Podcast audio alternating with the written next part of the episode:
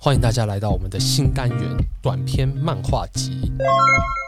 我们这个单元就是要跟大家分享漫画家的短篇故事，而且我们今天录音是有道具的哦。啊，我们家那个，嗨，哈哈，你现在手上拿到了几张卡片啊？十二张，每一张卡片都写着一位漫画家的名字。对，今天我在这边，我有十一个漫画短片来的故事啊，嗯每一个故事都是一个一个漫画家画的漫画的短片，每一个风格都不一样，描绘的手法也都不一样。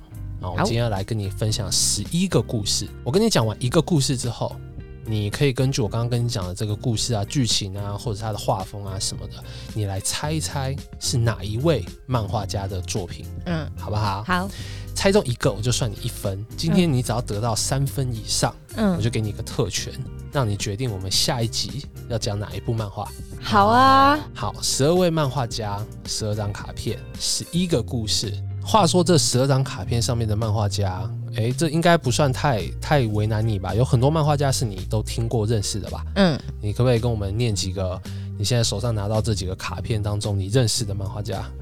伊藤润二，哦，伊藤润二，OK OK，我们今天的确有准备伊藤润二的故事，然后金短，篇故事，精敏。啊，精敏，我们的啊只有四部，但已经成就了一个日本动画电影新高峰的导演，他同时也是个很有名的漫画家，没错，我们今天也有准备他的短篇故事。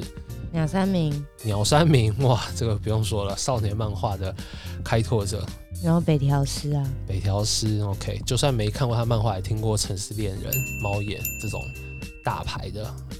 高桥留美子，哦，高桥留美子，小学馆的台柱，嗯嗯，嗯，女漫画家的代表之一。没错，今天就准备了这些，甚至还有手镯治虫或者是水上物质。嗯，石黑正树是画什么的啊？石黑正说他之前最有名的是女仆咖啡厅啊，或者是我家的街猫。他最近在连载的是《天国大魔镜》，算是蛮有名的清新派的这种漫画家啦。我觉得跟水上物质有点像，他们也都会画很多短片，嗯，哦、短片也都蛮厉害的，然后也都是属于清新派的这种，然后有时候会讲点科幻的故事，有点会讲点日常，有时候会讲点恋爱。那三岸良子，哦，三岸良子是花之二十四年组当中的其中一人。之前我们有介绍这个花之二十四年组嘛，嗯迪尾望都也是其中一个领军的代表人物。而且这个三岸良子啊，他最有名的是他算是 BL 漫画的先驱之一吧，因为他之前有一个代表作叫做《日出处天子》，讲的是圣德太子的故事。哦，哦，他画风老派，但是很精细，嗯，很厉害。你准备好的话，我们现在就开始第一个，好不好？好，我们的听众朋友也可以跟我们一起，在听完一个故事之后，猜猜是哪一位漫画家创作的短篇故事，看看你能猜中几个，啊，给你的收听增添一点乐趣啊。当然，如果你只是要好好的欣赏这些故事，也是完全没问题的。那么，我们准备要开始啦。短篇漫画集《哈基基马里马里奥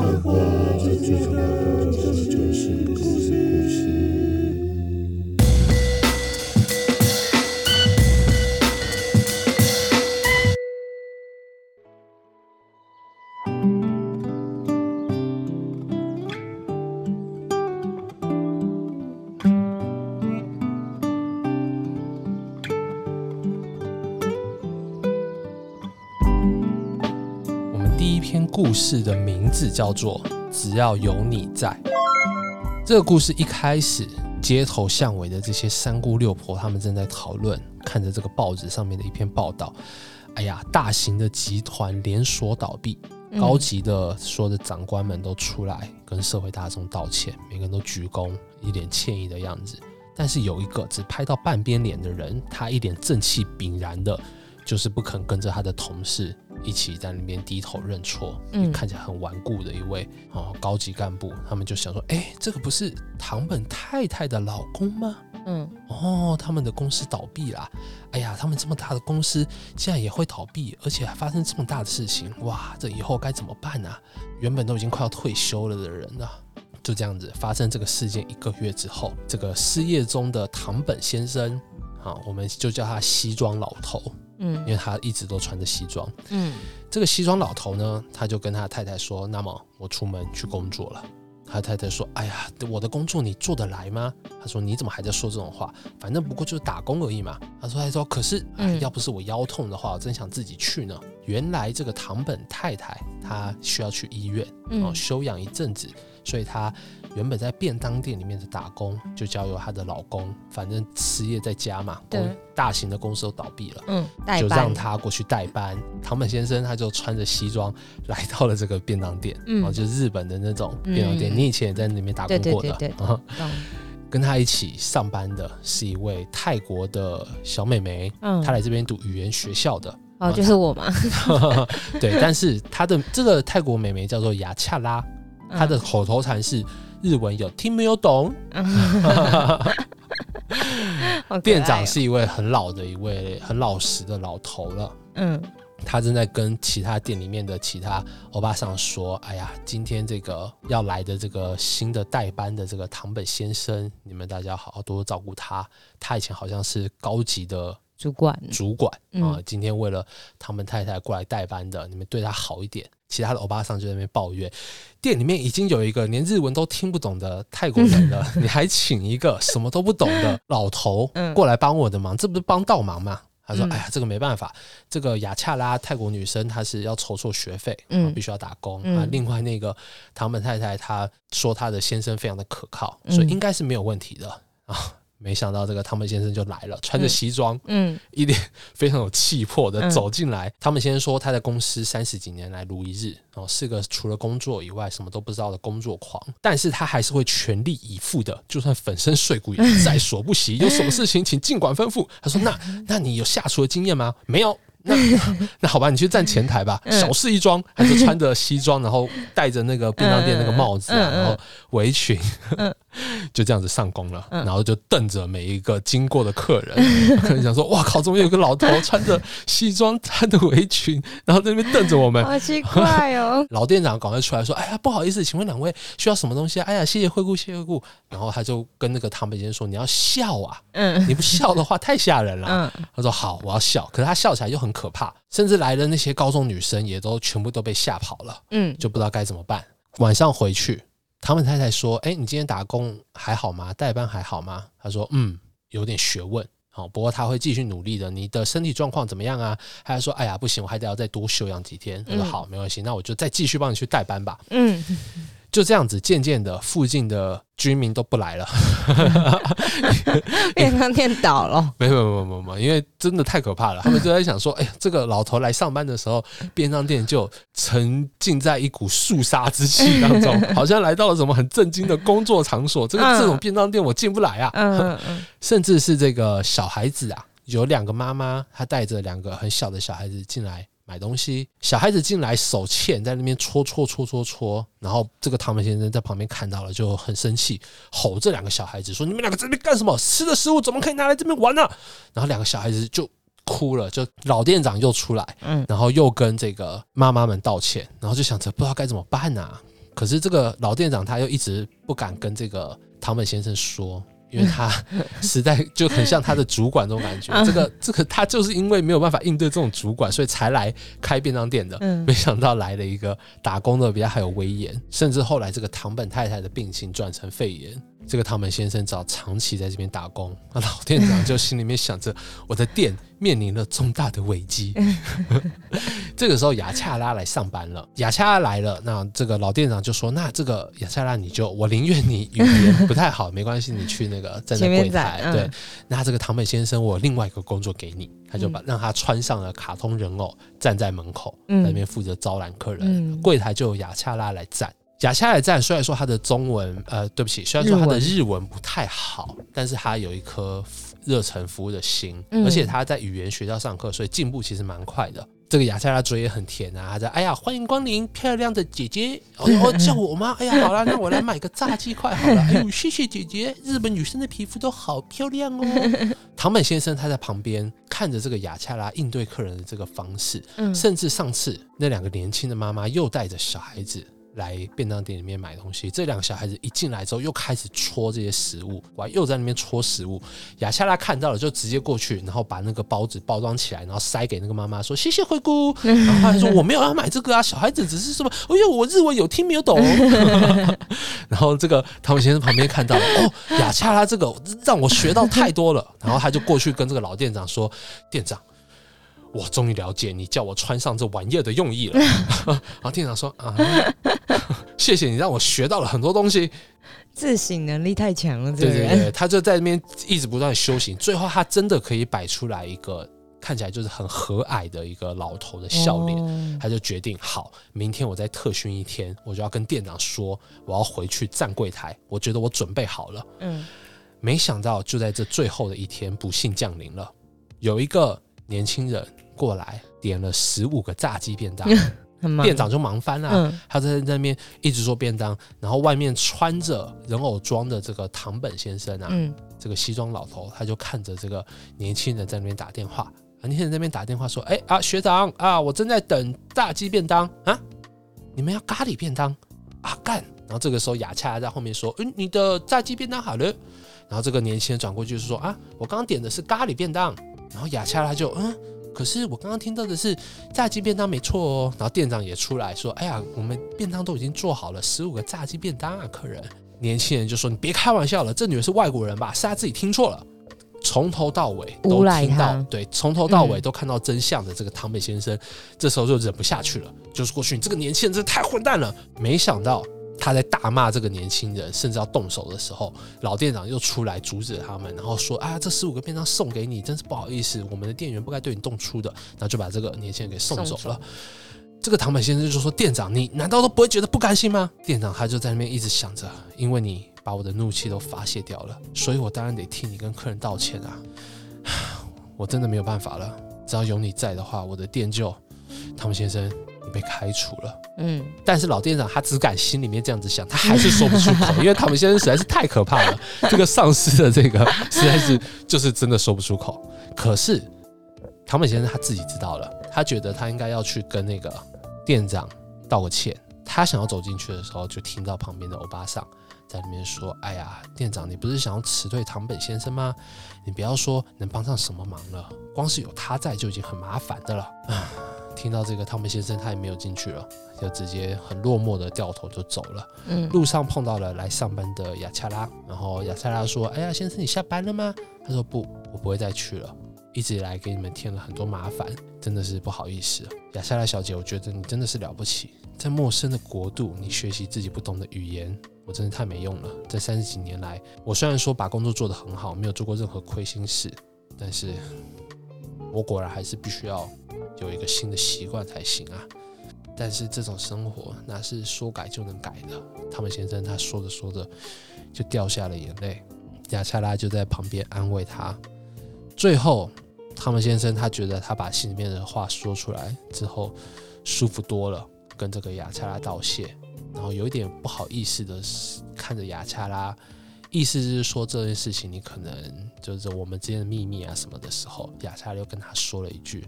我日文有听没有懂，就这样子温馨的结束掉了。最后，他们先生回去跟这个店长道歉，嗯，堂堂正正的道了个歉哦。一个超级丧尸的这种感觉的人，过去跟这个原本很懦弱的这个店长道了个歉。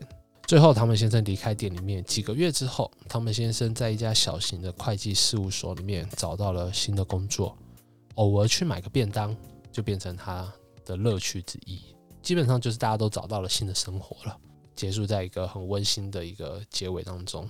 嗯嗯嗯，没有，我觉得蛮好的啊，这个故事很可爱啊，温馨。我只是很害怕，因为里头伊藤润二，我一直觉得你会讲一些很可怕的东西，所以我从头到尾都是战战兢兢的在听。这个这个看起来，他画风是非常的清新的，他整个也都是一个。很日常的这种感觉，这一部短片，感觉说他们虽然说老店长啊，还有这个唐本先生啊，他们虽然说已经老了，但他们对生活还是有向往的，还是必须要重新学习一点什么事情，然后再继续往下前进的这种知性老的感觉。好，现在是你的猜谜时间啦！我刚刚讲的这个短片是出自于某一位，你现在手上拿着这十二张卡片当中的其中一位漫画家之手。呃，选择好了答案之后，就直接把卡片递给我就行了。里面的女生会有水汪汪的大眼睛吗？嗯，有时候会有，但是这个漫画家他不是以女生的眼睛为卖点的。但他的眼睛的确是蛮特别的，看他眼睛的画法就知道是这个漫画家，没错。我猜金敏好了。金敏哦，哦，好，我来告诉你，刚刚我们分享的这部短篇漫画《只要有你在》是取自于高桥留美子剧场。哎，可恶啊！你知道怎么问你水汪汪大眼睛吗？怎么样？这高桥留妹子她早期的时候的确会画一些水汪汪眼睛，但是他后面我觉得都还好。哦，是吗？但她的眼睛的画法的确是蛮特殊的，看就知道是高桥留妹子画。可恶！我蛮猜她的。哎呀，好惨啊！这个高桥留妹子她一直都有在创作短片，因为他其实他的启蒙老师就是慈上疗一，哦，又是一个受到慈上疗一影响的漫画家。等一下，我有疑问哎，这样子你又讲了那个高桥留美子，然后金敏又被我拿走了，没关系，啊，金敏金敏就还在留在场上啊，你还是可以再猜金敏，你可以每一题都猜金敏，一直到你猜中为止，这也是一个策略。但你现在高桥留美子，你必须要拿走了，然后要给我了，嗯，因为这个是你没有得分。哦，懂了，OK，好。我们刚刚说的这个高桥留美子，她其实她的短片的结局啊，大部分都蛮平淡的，我觉得。而且她后期的短片都喜欢追寻 happy ending，她觉得短片就是要 happy ending。嗯。所以如果她的 bad end 的这种就是比悲剧结局的短片的话，就显得特别的稀有。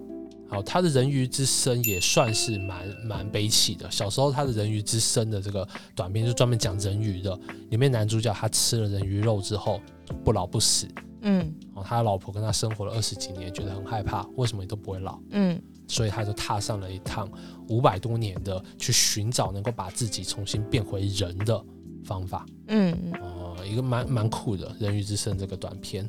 比较老派的漫画家嘛，嗯，哦，到现在应该说长青啦，他的故事都很像落雨的这些小故事，完整性很高。为什么这么喜欢创作短片？因为他本来就是一个以角色去驱动故事的漫画家，嗯，甚至作者他高桥美之后说他会放任这些角色自己去做他们想做的事情，然后他再把它给描述下来，嗯，这样子的写故事的漫画家，而他也是个量产数笔。非常有名的巅峰啊，他的短片其实影响很巨大哦。像这个藤田和日郎啊，他最有名的就是说他看了高桥留美子的其中这个偷窥鸟，嗯，还有微笑标的这两个短片，给他的影响非常的巨大，所以他才决定要成为漫画家。然后代表作是草与虎，还有傀儡马戏团，也是有名的北海道漫画家。嗯，哦，这个就是我们今天要分享的第一个短片的故事。只要有你在。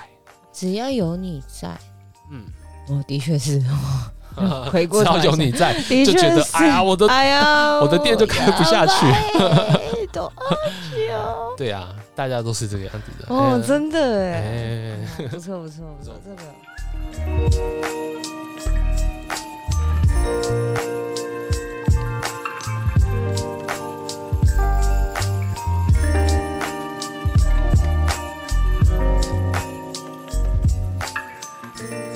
接下来的这个故事叫做《豆次郎》，土豆的豆，次郎。封面就是这个小男孩，他拿着一根冰棒，上面就是他的自我介绍：金石豆次郎，六岁，身体健康，但偶尔会很可怕。嗯啊，是一个很轻松的画风。一大早，六岁的豆次郎已是精神奕奕，嘿咻嘿咻嘿咻，哎呦，豆次郎他扛着一整根很大的树干。回到他自己的家中，把这个树干砰放到地上，跟妈妈说：“哎呀，才砍回来了。”他妈妈说：“哎呀，辛苦你了哦，一个小男孩他扛一整棵树干哦，力大无穷这种感觉。”他妈妈说：“哦，你又把活生生的树给砍下来了，这不行啊！我不是已经说过了吗？”豆次郎他没有理会他妈妈，他就心里面想着：“哎呀，我要吃雪糕，雪糕，我要吃雪糕。”他就过去冰箱里面打开来看一下，哎呀，回头问妈妈，妈妈说：“怎么啦？我的雪糕去哪里了？”他说：“雪糕。”啊，是爸爸拿走了吧？他刚回来的时候也不停的叫的很热闹。斗次郎就想说啊，怎么可以这样子，混蛋！他就跑出去啊，速度非常之快，远远的看到一个小卡车正要开走，这个斗次郎他就一个助跑，一个后空翻，直接翻到了这个卡车前面，挡住了这台车。里面的司机就冲出来大骂：干什么？斗次郎，你干什么东西啊？他说：爸爸，果然是你，把雪糕快还给我！里面这个司机手上拿着吃了一半雪糕，然后这个斗士郎就冲过去，把这整台车给翻倒，然后里面的他的爸爸就爬出来，你他妈臭小子！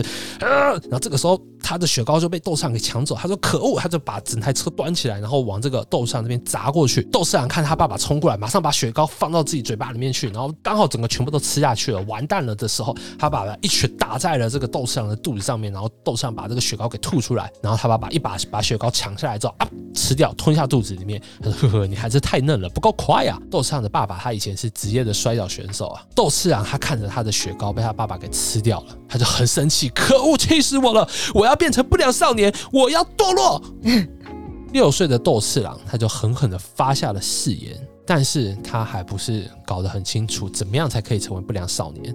他有问题的时候，他都会去跑去找他的朋友，叫做小静。小静是一个很瘦弱的西瓜皮的一个很乖巧的男生的感觉。嗯，他就跟小静说：“我要变成不良少年，你教我该怎么办？你要成为不良少年，嗯嗯嗯，那那那，你先不要说了，你赶快跟我来吧。”他说：“哦，你等我一下。”小静他就进房间里面戴上一个安全帽，然后跟着这个斗次郎。斗次郎说：“你为什么要戴头盔啊？”小静说：“啊，因为因因为很漂亮嘛。”他说：“好，我不管你了，反正我今天要逃学，我不上幼稚园了，因为我是不良少年。” 小静说：“可是今天是星期天啊，斗次郎。” 斗次郎这时候就朝这个小静的头上敲下去，这又怎么样？啊，小静他就摸着他自己的安全帽，想说：“呃，我戴头盔果然没错呀。”哎呀，城市里面的不良少年他们会做什么呢？抽烟。没错，不良少年都抽烟的。这时候他那个斗上又敲了小静一下，他说：“抽烟有害身体健康的，你想害死我吗？”他说：“啊，抽烟不行，那飙车。”不良少年都会飙车，要不我们飙车吧？他说好啊，那我们就去飙车吧。他说我我爸爸有一台很帅的摩托车，他们就回到家里面，跳上他爸爸很帅的那台摩托车。但因为是幼稚园嘛，手太短了，勾不到。还又打了这个小静的头一下，我靠，我勾不到。他说要不我们开车好了，开车好主意耶。那我爸爸也有一台很帅的车子，他们就跳上这个车，还是勾不到。他就打了小静一下，为什么还是勾不到？都一样的，他说：“呃，不然我家里面还有一台你够得到的。”他们就回家里面拖了一台很细小的娃娃车嘛，娃娃车。哎，但是这个作者他这个车子画的很好，很可爱，很精细。他这个车子虽然说小，但是画的非常好。他们就是想说，好，我们现在可以飙车了。虽然说是娃娃车，时速大概不超过十公里。不良少年还会做什么呢？啊！看色情书看，小金他早就知道了，所以他从他爸爸的书房里面拿了一本黄色刊物来，怎么样？心跳加速吧，小孩子不能看哦，但我们现在就要看了，否则就不是不良少年了。他们两个就摊开来看一下，然后多上就在那边研究这个，嗯，看没穿衣服的女人为什么会心跳加速呢？我们太小了，不懂啊，这个东西哪里有不良成分？他又敲了，小金等一下，我靠，幸好他戴着安全帽。这时候小金突然想到了，哈。我知道了，我就告诉你最终极的不良行为是什么吧，就是勒索别人。我们你这么强，我们就去路上勒索别人，勒索过来的钱财到手了，你就是最纯正的不良少年了。他说：“哦，豆上说哦，你总算说了一个很棒的一个 idea，没问题，我们就来勒索下一个来的人。”这时候就一个人，他手上拿着一把刀，然后戴着口罩，戴着太阳眼镜，然后手上背着一个很大的一个包跑过来。然后跟他们说：“前面小孩子快滚开，不要命了吗？滚！”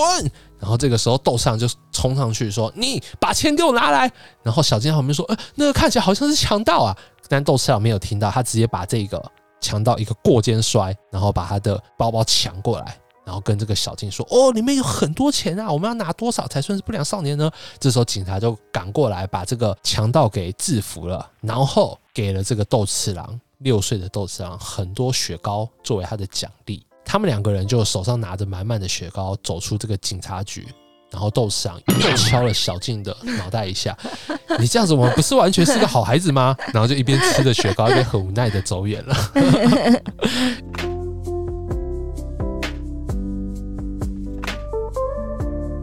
因为雪糕引起的嘛。嗯，好，就这样子。这个漫画结束了，怎么样？很很轻松，很棒吗？我猜是鸟山明的哦，太明显了，是不是？太明显了。鸟山明他创作漫画的宗旨就是开心就好，嗯，开心就好，没错哦。鸟山明他最厉害的就是车子啊、机器啊这些。我的。哦，对对，这当是你的了，请收好。鸟三明，你猜对了，噔噔噔。刚刚我也差点猜对，高桥留美子吗？但你没猜中啊，因为你乱指导别人，不要问你好了，不要问我是不是？那我直接猜，直接猜，直接猜。OK OK，这个故事蛮可爱的啦，这个是取自于鸟山明短篇杰作集，而且在这个短篇集里面啊，前面作者的话那边，鸟山明他也有直接说了，啊，这个短片是在他。七龙珠结束之后画的，所以那个时候他已经脱离了连载生活一阵子了。嗯，他现在有两个小孩子，然后又有一堆什么要做的一堆家事啊，一些什么什么的，他真的没有办法再回去连载的这个压力了。嗯，他也没有办法想象再把自己丢回去那个生活。他现在基本上真的就只是画画短片或者做做游戏人物设定这样子，而且他是鸟山明哎，对啊，这个他的这个短片杰作里面有很多是。真的是看过笑笑就好了的，没不太有什么故事性的一些短片，但因为他是鸟山明啊，他画漫画现在就真的是开心，对啊。就好了。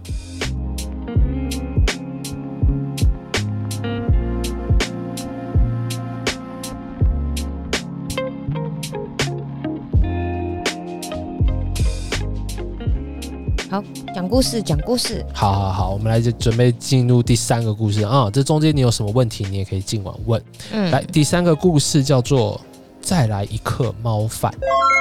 这故事一开始的时候啊，是一个摄影师，他自我介绍说：“我叫做深山御医，可是我已经一个礼拜没有吃过饭了。为了这个，我需要偷拍一张惊人的照片。啊，他正在从一个 hotel 上面绑着绳子往下降。”因为他要想办法从窗户偷拍正在偷情的政治家，还有一个当红的人气女歌手。他想说，我只要偷拍到这张照片的话，哎呀，这一个礼拜就可以好好的大吃一顿了。就在他这么想的时候，突然他听到 hotel 的楼上餐厅。传来了，你这个畜生在那边干什么？他就吓了一跳，然后往上一看，哎呀，是有一个人正在抓野猫，偷吃的野猫。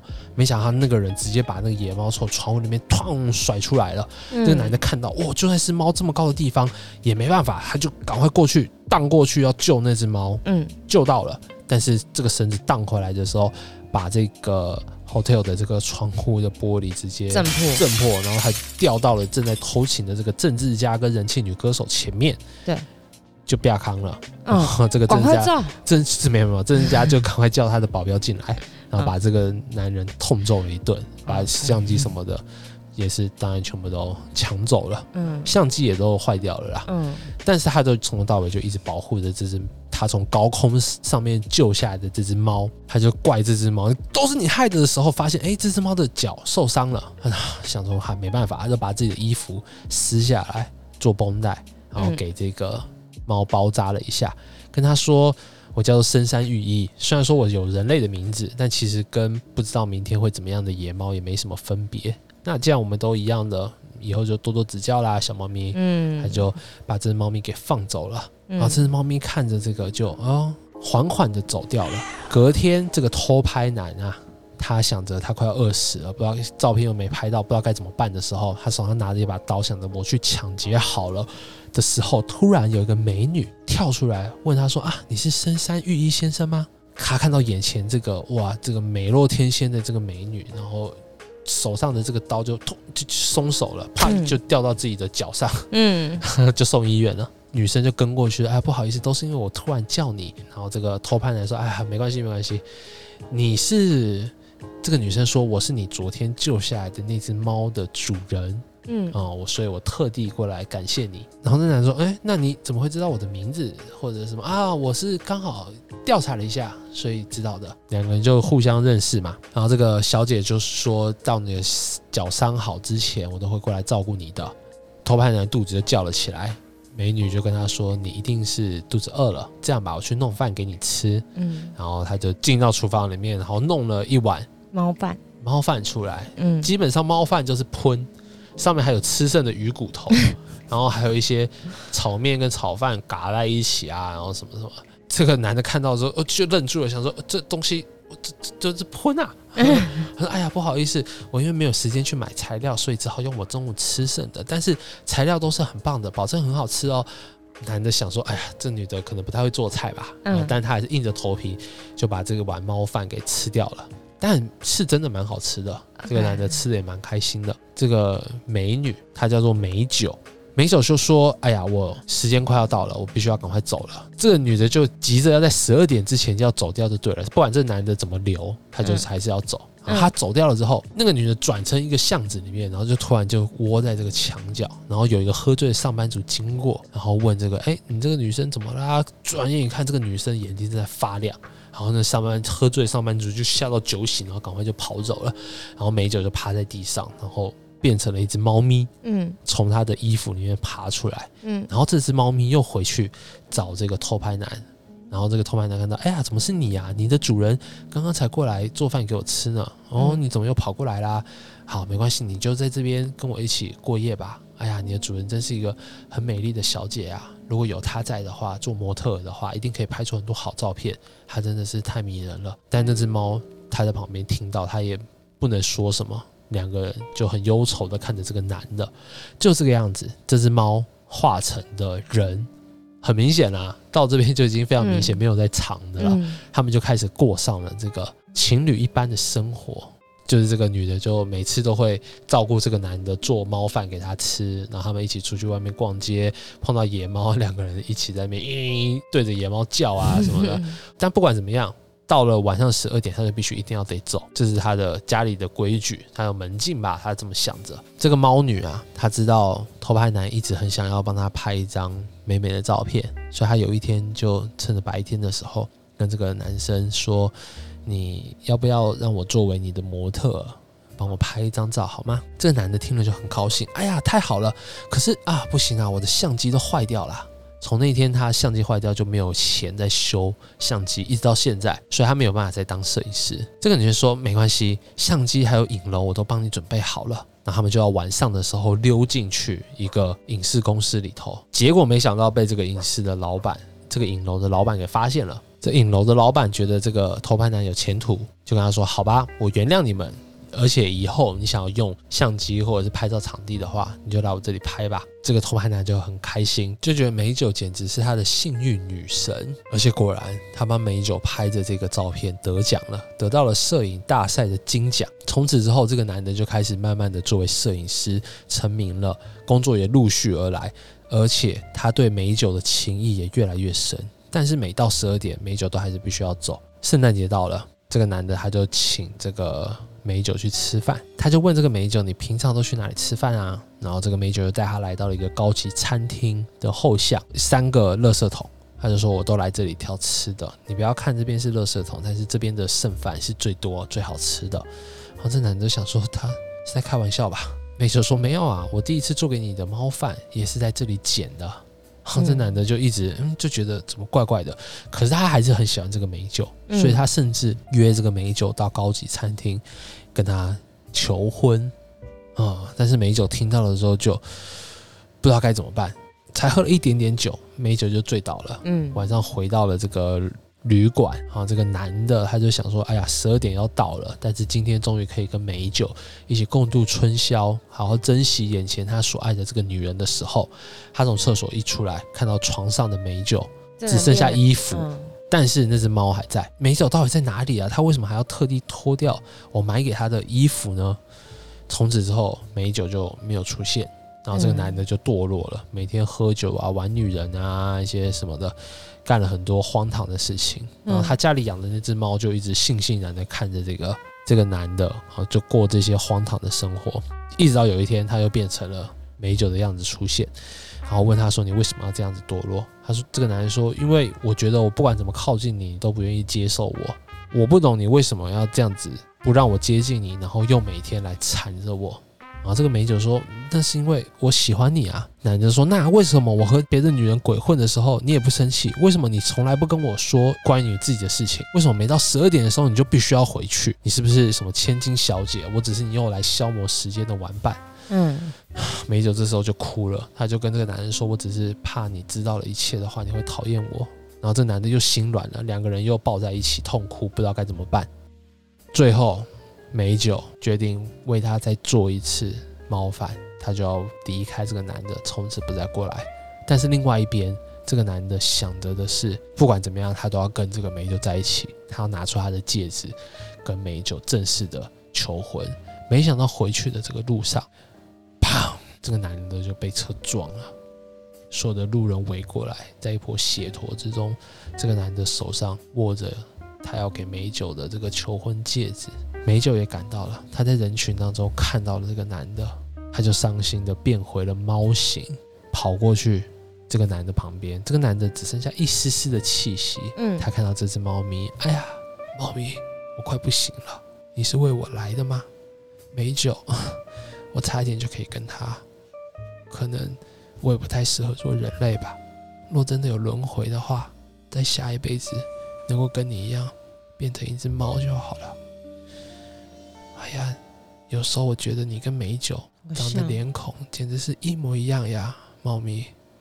说完，这个男的他就倒在这个雪地之中，就死掉了。嗯。旁边这个影楼的老板，他也在人群之中看到了这场悲剧。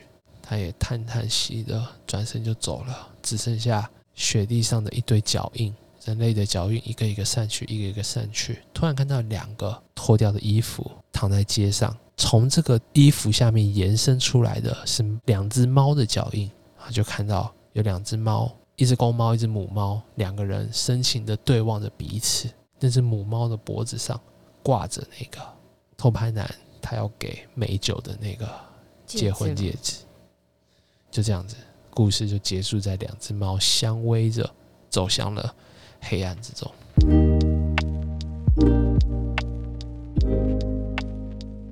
好，你要猜是谁的短篇故事了吗？嗯，你你稍微叙述一下他画怎么样？画的怎么样啊？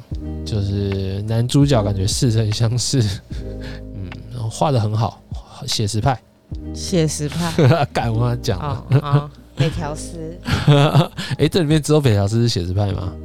没有啊，金敏也他妈超写实，好不好？但我觉得是北条司，因为你刚刚说男的。啊，对对对对对了，北条司，噔噔噔噔，对，这个是，哎，那是我的，拿来，拿去拿去，我两分。哎呀，不该给你一个北写实派的那个提示的。好，下一次不给提示了，他妈的，才他妈第三个就已经两分了，我靠！我差点就三分了，可恶！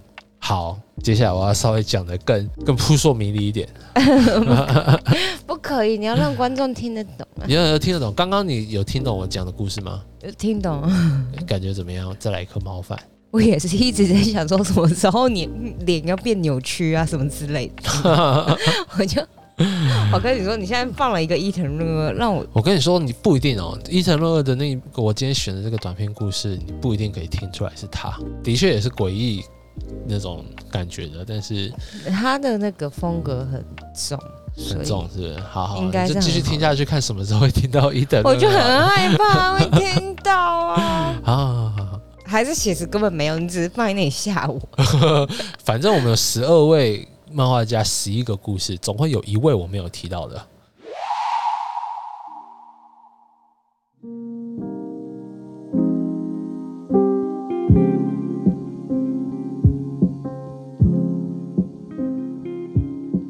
好了，为了让大家更轻松的享受故事，我们这次短篇漫画集会分为三集发布啊。